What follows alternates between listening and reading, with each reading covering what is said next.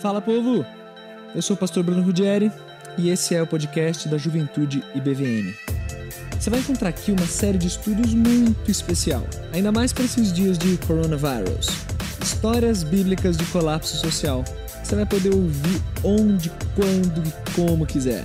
Mas faz o seguinte, se inscreve para você não perder nenhum episódio. Essa série foi gravada a partir das nossas lives no Instagram, então vê se segue Juventude BVM para acompanhar as próprias lives, mas também para saber de tudo que acontece na nossa juventude, beleza? Deus te abençoe muito. Valeu! Ó, abre aí comigo então Josué, capítulo 2. Abriram aí a Bíblia? Vamos lá, hein? Culto ao Senhor, dia de dia de estudar a Bíblia. Nossa live tá sendo muito legal. E quando acabar essa quarentena, hein, meu? Ô, acho que eu vou sentir falta desses negócios aqui, viu? Legal esse bagulho. Gostei desse negócio. Josué capítulo 2. Abriram aí? É a história de Raabe, a história do cordão vermelho na janela. Então vamos situar essa história para quem não está tão por dentro dela, tá? Vamos lá. É... A última live que a gente viu que a gente teve juntos, é, a gente falou sobre a serpente de bronze, né? números 21, e a gente comentou que foi um episódio especial da história de Israel, porque era a segunda geração né, de israelitas, a primeira já tinha morrido no deserto, a segunda que ia tomar posse da terra, e essa segunda geração mostrou que era feita do mesmo material que a primeira geração pecando contra o Senhor, murmurando e tudo mais, tá? Então é, é a gente viu isso daí no texto de é, Números 21. E aí, essa passagem de Josué também é dessa mesma geração, é um pouquinho depois de Números 21. Quero lembrar vocês que Números 21 já está assim nos finalmente para entrar na Terra Prometida. O livro de Deuteronômio é o discurso de despedida de Moisés velhinho, 120 anos. Moisés morre ao final de Deuteronômio e Josué retoma a narrativa. Então, é, é do final de Números para o início de Josué, é quase nada de diferença. Então, a, a é continuação da narrativa da, da última live. Embora, assim, eu estou fazendo mais ou menos em ordem cronológica, mas eu não vou me impor esse fardo, não, tá? Se eu quiser mudar e falar de uma história lá de trás, eu vou falar, porque eu sou desses. Eu, é, então, não vou ficar seguindo cronologia, não, tá? Mas, por enquanto, estou seguindo. Então, Josué a gente vê que a Bíblia é cheia de histórias de colapso social, né?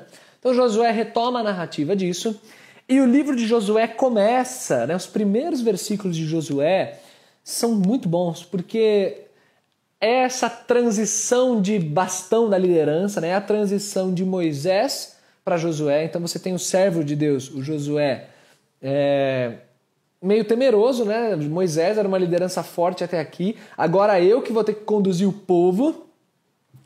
E como é que vai ser isso, né? Como é que fica a situação? E aí os primeiros versículos de Josué são muito legais, porque é o Senhor Deus animando, né? motivando Josué, dizendo para ele assim: Josué, seja forte, seja corajoso, Josué, fica firme. Então, a, a é, é, é, muito legal, é, é, talvez, junto com do, versículo, do capítulo 24, o versículo mais famoso do livro de Josué, né? o, o 1,9, né? Não te mandei eu, seja forte e corajoso, não temas e tal. E aí o que a gente vê no comecinho do livro de Josué, e isso é bem legal, é Josué mais ou menos repetindo passos do seu predecessor Moisés. Então você vê Josué é, seguindo as pegadas de Moisés, porque Moisés ele fez muitas coisas né, grandiosas, Deus né, fazendo por meio de Moisés, ele foi um dos líderes mais famosos da história de Israel. E aí Josué vem seguindo Moisés, na esteira de Moisés. Para você reparar, você que está com a Bíblia aberta aí, ó.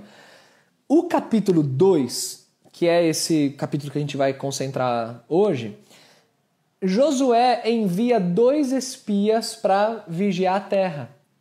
Moisés tinha feito algo semelhante anteriormente, né? Moisés enviou também, lá em Números 13, espias para vigiar a terra. E o legal é que entre esses espias era Josué, né? Anos antes ali, Josué era um dos espias. E agora Josué é o líder da nação e está enviando espias. E a semelhança do que aconteceu em Números, que dois espias tiveram um relatório é, bom, Josué, talvez por isso, ou sei lá por que motivo, ele escolhe dois espias também para irem até Jericó. Não era para espiar a terra toda, mas era para entrar em Jericó e trazer notícias de Jericó. Gente, o povo estava ali já batendo na porta da, da terra prometida e eles entrariam pelo centro da terra, centro da terra prometida. Jericó ficava bem assim no meio. Então, tipo, eles não entraram ao sul, não entraram pelo norte, tipo assim, pelas beiradas, é, é, devagarinho, para não serem vistos. Cara, Israel não tinha esse negócio não, meu irmão. Nação, povo de Deus. É para entrar, mano, bota a faca, pinta aqui, ó, igual o povo na brincadeira noturna lá, e entrou no meio da, da terra prometida, com a cidade, das cidades mais fortificadas ali, cara, Jericó, e vambora, é assim que a gente vai entrar. Então Josué enviou dois espias, a semelhança do que Moisés fez. Outra semelhança é no capítulo 3. No capítulo 3 de Josué, você tem o registro da travessia do Jordão. E assim como com Moisés Deus abriu o Mar Vermelho, agora com Josué, Deus abre o Rio Jordão. Então Josué ele também meio que repete os passos do que Moisés fez. E o capítulo 3 conta esse milagre do Rio Jordão se abrindo. Porque eles atravessam o Jordão para entrar no meio da terra mesmo e, e, chegar chegando lá em, em Jericó. Então você vê Josué nesse início do livro meio que como um pequeno Moisés. Tipo, tipo assim, tá? No capítulo 6 é o capítulo da, da batalha lá de, de Jericó, então é lá na frente, as, rodando lá nas muralhas. É, acho que a maioria de vocês conhece a história, e aí depois o livro vai, vai prosseguir com batalhas até o capítulo 11, né? Com guerra atrás de guerra. O relato que a gente tá é Josué 2, relato bem conhecido, da prostituta Raabe. E vamos lidar então com a primeira coisa quando a gente fala de Raabe, porque a gente não vai conseguir vencer e falar de outras coisas se ao falar de Raabe não conversarmos sobre a questão da mentira. Pastor, sempre tem um jovem espírito de porco que vai escolher texto assim e vai falar: "Pastor, aqui ó, Deus usou uma mentirosa. Raabe mentiu. Então, como Raabe mentiu, eu também posso mentir no meu relacionamento com Deus para fazer a obra dele." mentir dizendo que, sei lá, eu faço isso, faço aquilo para levar as pessoas para Jesus. E é óbvio que não, não pode. Mas vamos lidar então com essa questão da mentira, né? Você que talvez fique em crise. Meu, Raabe claramente mentiu, não foi repreendida pela mentira e não só não foi repreendida, como ela ainda foi elogiada. E aí? E como é que eu como é que eu lido com isso? Eu não vou gastar muito tempo nisso não, tá? Mas rapidinho. Há quem defenda uma ideia de famoso mal menor, né? Então quando você está diante de uma situação em que de um lado você tem o mal, do outro lado você tem o mal, são as únicas duas opções que você tem, então escolha aquele mal que é menor. Ela escolheu mentir ao invés de entregar os espias. Então por isso ela a, mentira dela não foi pecado. Gente, isso não faz muito sentido não, tá? Se é mal, independente se é grande ou pequeno, não faça. Mal maior ou mal menor, não faça. E é complicado a gente imaginar, é, imaginar Deus é, não dando um escape, né? Porque 1 Coríntios 10 fala que junto com a tentação Deus providencia o escape. Então, difícil você imaginar uma situação que você não tem nenhuma outra opção a não ser fazer o mal. Então, cuidado com essa ideia do mal menor. Uma outra tentativa de explicar é tipo, sabe aquele negócio de ver copo meio vazio ou copo meio cheio? seria o lado do meio cheio, que é ao invés de falar em mal menor, é falar em bem maior. Então seria tipo assim, ela estava diante de uma situação delicada eticamente e ela optou por aquilo que seria o bem maior. Então quando você está numa situação assim, é, por ter optado por um bem maior, se você eventualmente cometeu algum mal no meio do caminho, aquele mal ele não é visto de maneira pecaminosa por Deus, mas ele é visto de uma maneira neutra, porque você optou por um bem maior.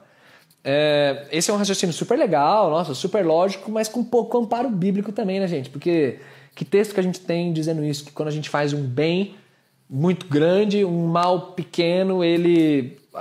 Ah, ele é, ele é eximido quando a gente não tinha outra opção, isso e aquilo. Então também não é uma, uma boa opção de interpretação. A real é que Raabe mentiu, é, a mentira é um pecado, a gente tem isso em diversos textos bíblicos.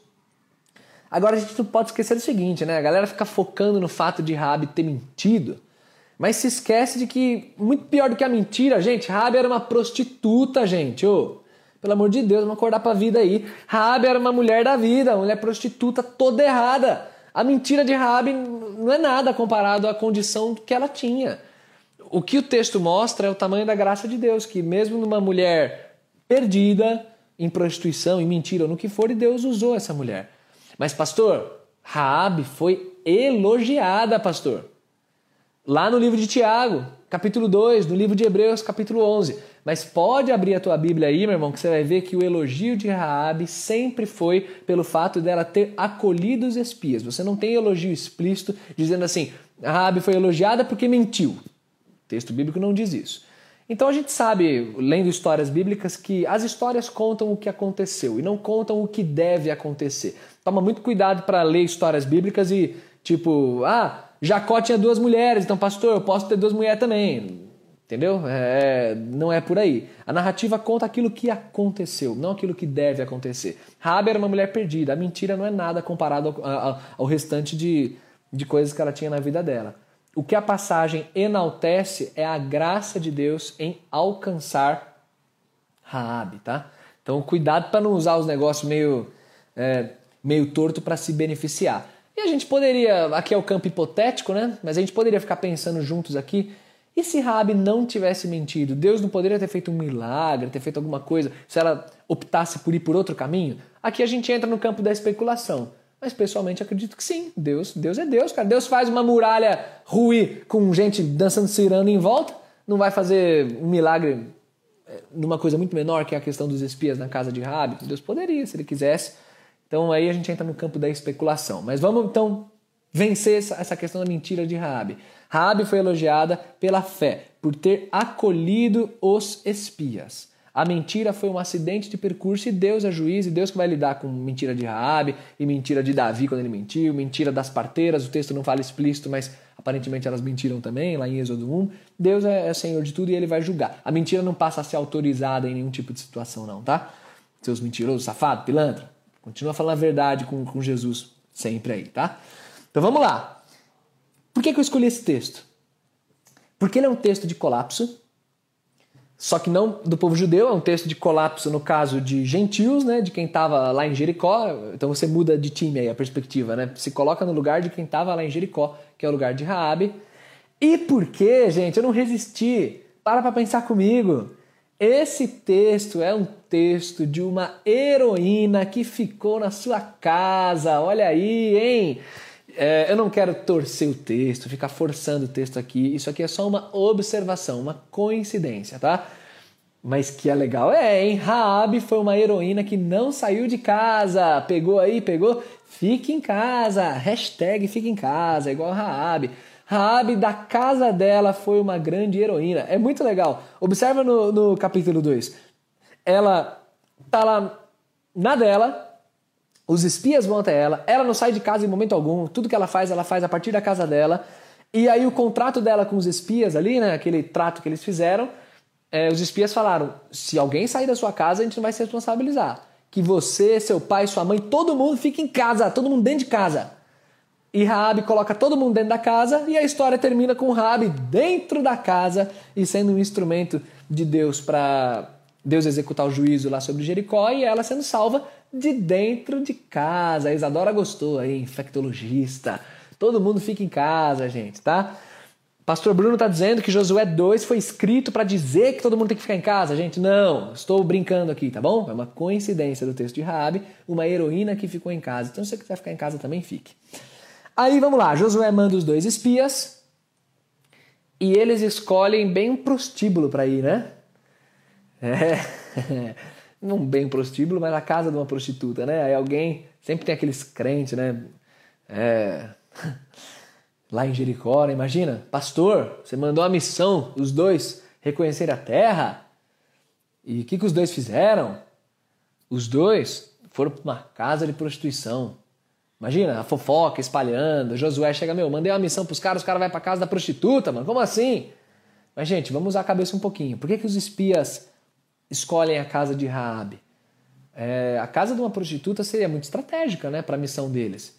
Porque é um lugar que é de muita movimentação, todo tipo de gente vai, desde sempre, desde tempos mais antigos, e é uma casa onde eles poderiam pernoitar numa boa, né? Uma casa sem, sem suspeitas, né? Eles são estrangeiros, forasteiros ali, vai para uma casa de uma prostituta. Foi, foi uma escolha interessante que eles fizeram e eles, sendo bons espias, elogiados por Deus, naturalmente não pecaram, tá, gente? O texto não fala, Nada de que eles tenham feito com Raab, tá? Então não pecaram, aconteceu nada ali. Eles só foram para casa de Raab. E aí, o texto conta que, que o rei de Jericó ali, né, o governante, ele toma ciência disso e pede para entregar. Raabe então dá seu miguezão lá, não entrega. Conta lá uma história toda, ela protege os espias. O que eu quero me concentrar nessa história com vocês, né? Por que, que a história de Rabi é uma história bem legal em meio a um colapso, né? Rabi morava em Jericó. Notícias a respeito do povo de Deus já vinha chegando para aquela terra, tanto que o texto conta para nós no capítulo 2 que todo mundo estava desmaiando de medo, estava todo mundo morrendo de medo por causa da fama dos israelitas, né, do que eles tinham feito, mar abrindo, derrotando amorreus, fugindo do Egito. Então todo mundo estava morrendo de medo. Imagina você lá na sua cidade, na iminência de uma invasão, e você vai morrer, vai todo mundo morrer. E ela tá lá na casa dela sabendo disso. Todo mundo do povo está sabendo disso. Uma situação pior que a nossa pior que a nossa. Nossa, porque o nosso colapso a gente tem uma esperança de que nem cheguemos a um colapso em São Paulo, né? Amazonas já está lá sistema de saúde colapsando, se eu não me engano, vi na notícia.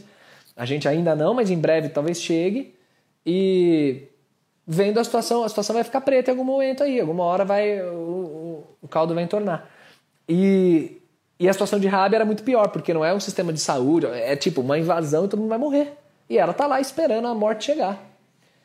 E aí, nesse sentido, o que, que eu quero destacar? O tamanho da graça de Deus. Pastor Darcy falou no domingo, ah, disse, né? A graça na calamidade. Muito legal essa frase. É, eu acho que ela se encaixaria muito bem nesse, nesse contexto de Josué 2. A graça na calamidade. O que a gente vê é que, em meio a um colapso, a iminência de um colapso, a graça de Deus ela continua atuando, ela continua sendo verdadeira. Então para para pensar em Raabe. Eu disse para vocês que Raabe ela é mencionada em Hebreus 11 e em Tiago 2. A menção a Raabe em Tiago 2 ela é especialmente importante porque ela ela fala para gente que Raabe foi um exemplo não apenas de fé, mas de obras também. É uma fé operosa, uma fé que agiu.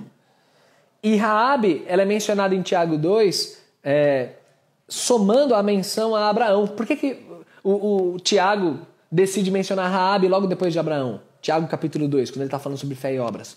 Porque Abraão é o exemplo étnico, né? o judeu, pai dos judeus, que demonstrou a sua fé. E Raabe? Raabe é o perfeito exemplo oposto. Porque Raabe não era judia, não era um, um grande exemplo, era uma prostituta, mulher, que era mal vista na época, né? Alguém que tinha tudo para não, não não ser acolhida por Deus, mas a graça de Deus acolheu essa moça chamada Raabe. E isso é muito bonito, gente. Nunca se esqueça de que existe graça na calamidade, no colapso, na crise. Sempre existe espaço para graça. A história de te lembra disso. A gente corre muito risco de no nosso relacionamento com Deus é, acreditar muito nos nossos méritos, né? na nossa santidade, que Deus vai nos atender, vai nos responder porque a gente é isso, é aquilo, aquilo outro, porque crente não sofre Covid, né? um monte de gente falando besteira aí. E, gente, não, sempre foi a graça de Deus e sempre continuará sendo a respeito da graça de Deus. Graça de Deus olhou para Raabe. Deus que tinha o controle de tudo conduziu ali aqueles espias de modo que eles fossem parar na casa de Raabe e Raabe agiu. O que eu gosto nesse texto é que Raabe demonstrou uma fé prática. Não é uma fé de boca, é uma fé que age. Ela pegou e agiu. Tanto que Tiago elogiou isso depois. Ela agiu, ela protegeu os espias, ela orientou depois cam o caminho que eles deviam tomar para não serem pegos. Ela é, é, resolveu é, usar as próprias mãos para algo útil, né? Ela, ela, não ficou só numa fé intelectual. E o texto mostra para nós, e eu quero destacar isso, que logo após agir, ela, ela fala para os espias assim que eu, eu usei de misericórdia com vocês, eu queria que vocês usassem misericórdia comigo.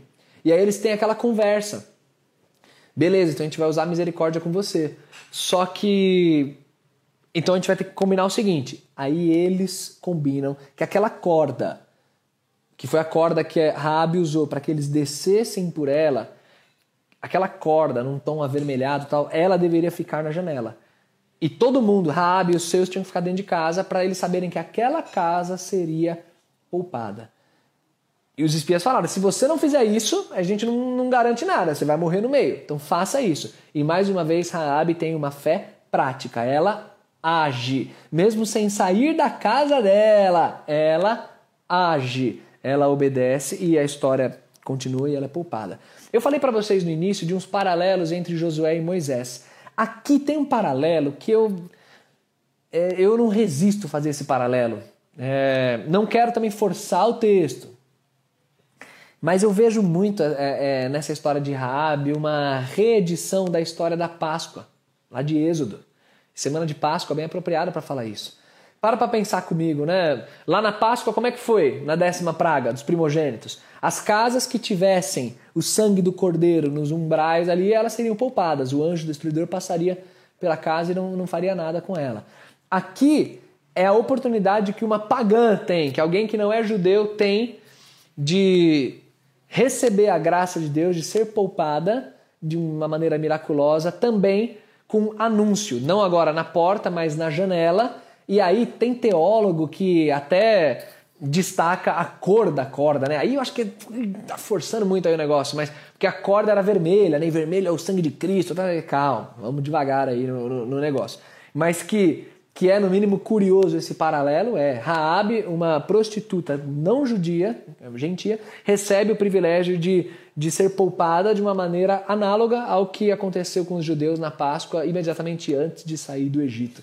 Então é muito legal a graça de Deus atingindo Raabe em cheio e além de tudo isso, ainda dando a Raabe a alegria, conforme Mateus capítulo 1 nos conta, de ser ancestral do rei Davi e ancestral do Senhor Jesus Cristo. Isso é o que a graça de Deus faz na vida de uma pessoa. Poupa meio ao colapso e ainda muda totalmente a história dela. Raabe passou a conviver com o povo de Deus e teve esse privilégio absurdo de ser contada entre o povo de Deus e ser ancestral do próprio Senhor Jesus e do rei Davi. Então, é, diante desse quadro todo aqui que nós pintamos, né, da graça de Deus, indo até Raabe e ao mesmo tempo Raabe respondendo com fé. Eu queria caminhando aqui para os nossos finalmente, eu queria te fazer refletir em como que a gente pode de maneira criativa aplicar essa história de Josué capítulo 2 para o nosso contexto geral de COVID-19 e para o seu contexto particular como servo de Deus na caminhada dele. Então, queria sugerir aqui algumas possíveis aplicações, mas você mesmo pode ir pensando e, e sugerindo também, é, mentalmente para você, ou até escrevendo, enfim, pode. Só cuidar para não viajar muito. Mas como que a gente pode aplicar essa, essa história, né? Quando a gente fala de, da graça de Deus indo até Raabe, é, a gente pode perceber a graça de Deus indo a nós ainda hoje.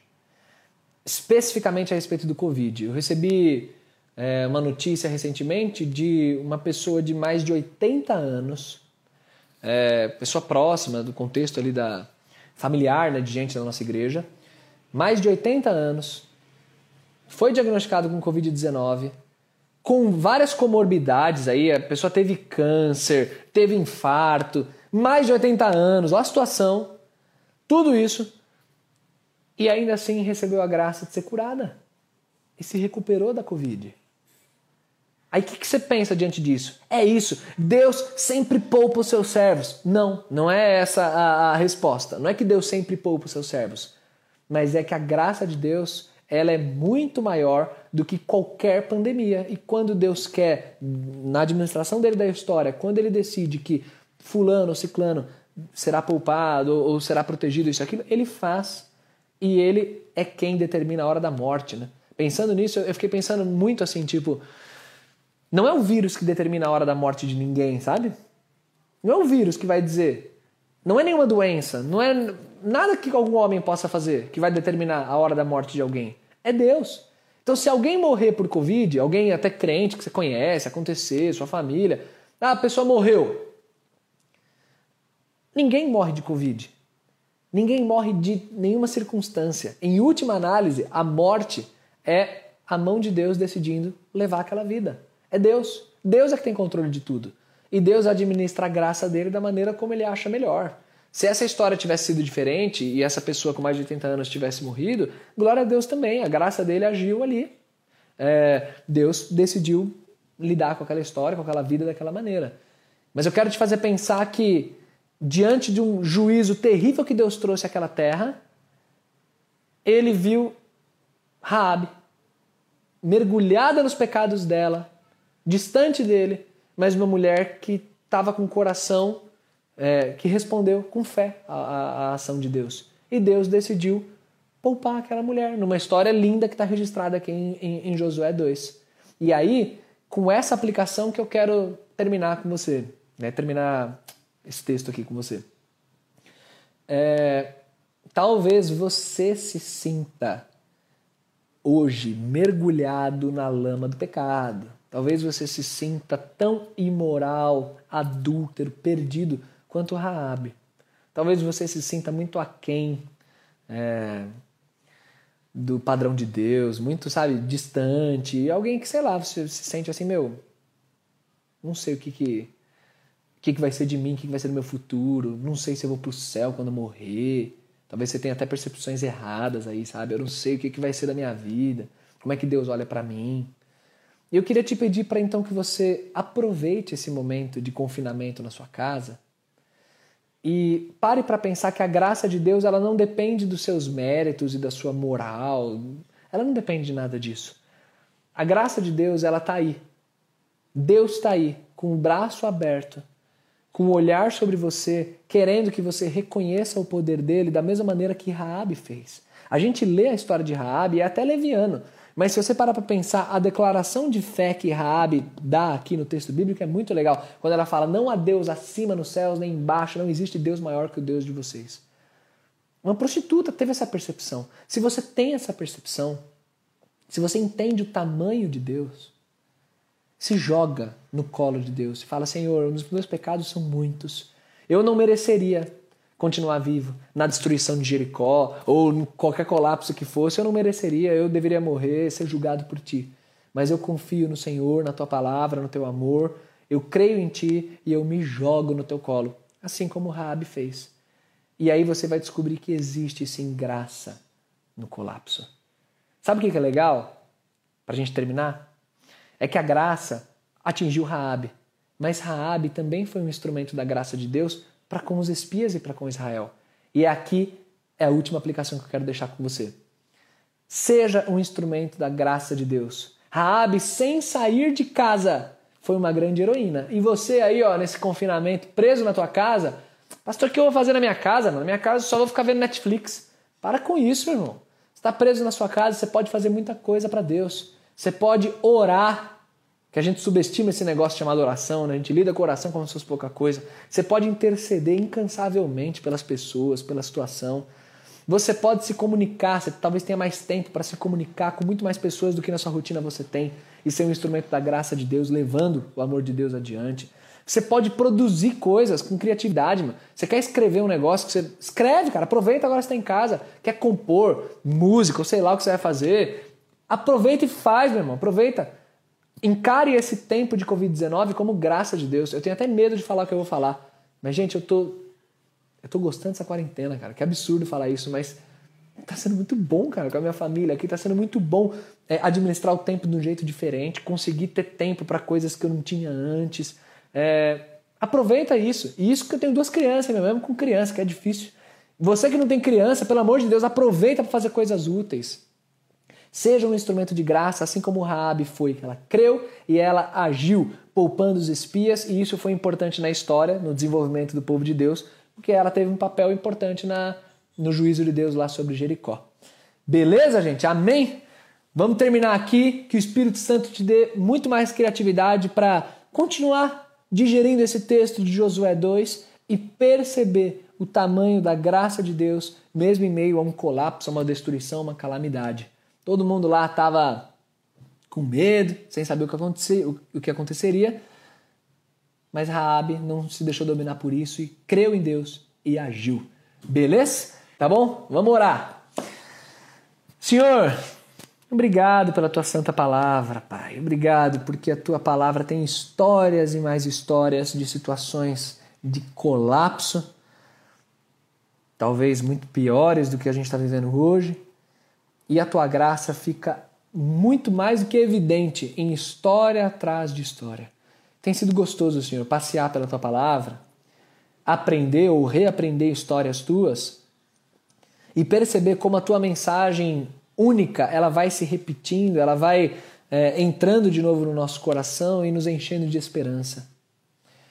Pai, eu não sei o que, que o Senhor quer fazer com, com essa pandemia, com o Covid-19, eu não sei o que, o Senhor quer fazer com o nosso país, com as nossas autoridades, eu não sei quais são os teus planos para a nossa igreja, para a nossa família, eu não sei quais são os teus planos para mim, eu não sei o que o Senhor quer de mim. Diante da história maior, a gente se sente pequenininho. Mas a gente sabe que o Senhor olha para nós da mesma maneira que olhou para Raabe, uma mulher totalmente esquecida na sociedade dela. E o Senhor age por meio de nós da mesma maneira que agiu por meio de Raabe. Então eu quero pedir que o Senhor encontre em mim e em cada um que está assistindo, participando desse culto. Quero que o Senhor encontre em mim um coração disposto, fiel, um coração crente no Senhor e no teu agir. Muito obrigado por tudo. É em nome de Jesus que nós oramos. Amém, Deus. Galera, amém. Muito bom estar convosco. Lembrem-se sempre de convidar pessoas para participarem. Isso aqui é um culto. Convida a galera, convida geral. E, gente, que Deus use essa palavra para abençoar o teu coração aí, beleza? Tamo junto e Vamos seguindo, beleza? Valeu, gente. Vou encerrar. Fui.